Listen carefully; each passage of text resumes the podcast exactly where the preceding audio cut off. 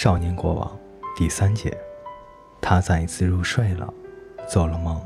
梦是这样的：他觉得自己正徘徊在一个阴森的树林中，树上悬挂着畸形的果子和美丽有毒的鲜花。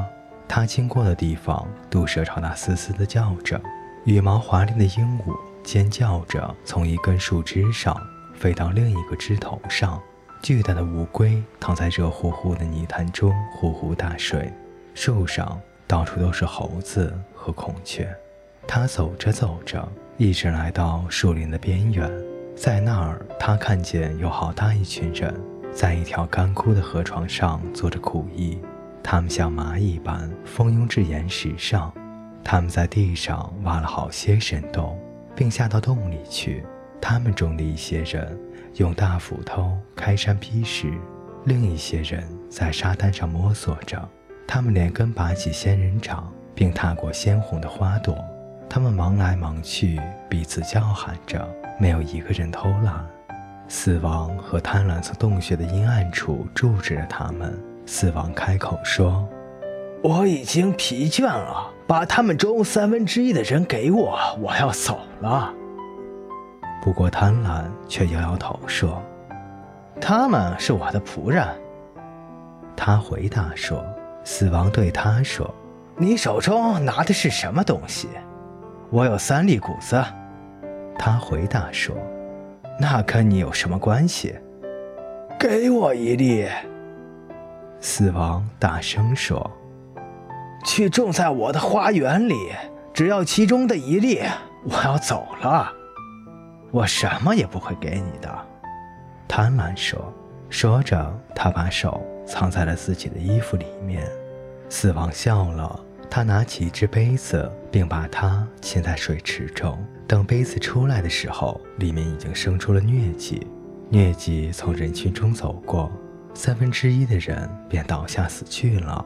他的身后卷起一股寒气，他的身旁窜着无数条的水蛇。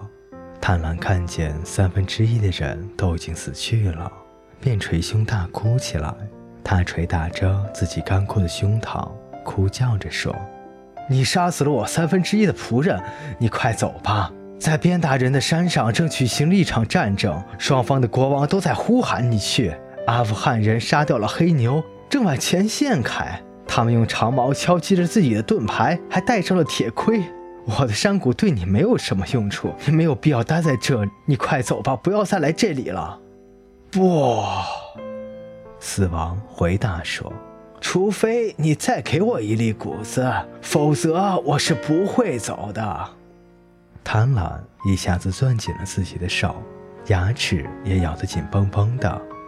我不会给你任何的东西，他喃喃地说。死亡笑了。他捡起一块黑色的石头，朝森林中扔了出去。从密林深处的野杜鹃丛中，走出了身穿火焰长袍的热饼。他从人群中走过去，触摸它们。凡是被他碰着的人都死去了。他脚下踏过的青草也跟着枯萎了。贪婪颤抖起来，把泥土放在自己的头上。你太残忍了，他叫着说。你太残忍了！在印度的好多城市里正闹着饥荒，撒马尔罕的蓄水池也干枯了，埃及好多城市也闹着饥荒，蝗虫也从沙漠里飞了起来。尼罗河水并没有冲上岸，牧师们正痛骂着自己的神艾西斯和阿巴西斯。到那些需要你的人那儿去吧，放过我的仆人吧。不，死亡回答说。除非你给我一粒谷子，否则我是不会离开的。我什么也不给你。贪婪说。死亡再一次笑了，他将手放在嘴上，在指缝中吹了一声口哨。只见一个女人从空中飞来，她的额头上印着“瘟疫”两个字。一群饥饿的老鹰在她的身边飞旋着。他用巨大的翅膀遮住了整个的山谷，没有一个人能逃出他的魔掌。贪婪尖叫着穿过树林逃走了。死亡跨上他那红色大马，也飞驰而去。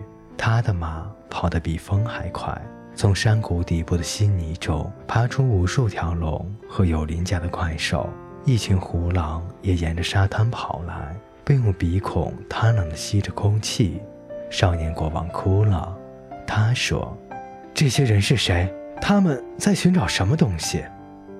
狂妄王冠上的红宝石。站在他身后的一个人说。少年国王吃了一惊，转过头去，看见一个香客模样的人。那人手里拿着一面银镜，他脸色苍白起来，并开口问道：“哪个国王？”香客回答他说：“看这面镜子，你会看见他的。”他朝镜子看去，见到的是自己的面孔。他大叫了一声，就惊醒了。灿烂的阳光泻入房屋，从外面的花园和庭院的树上传来了鸟儿的歌唱声。各位听众朋友，今天的故事就为您播讲到这里，我们下期再见。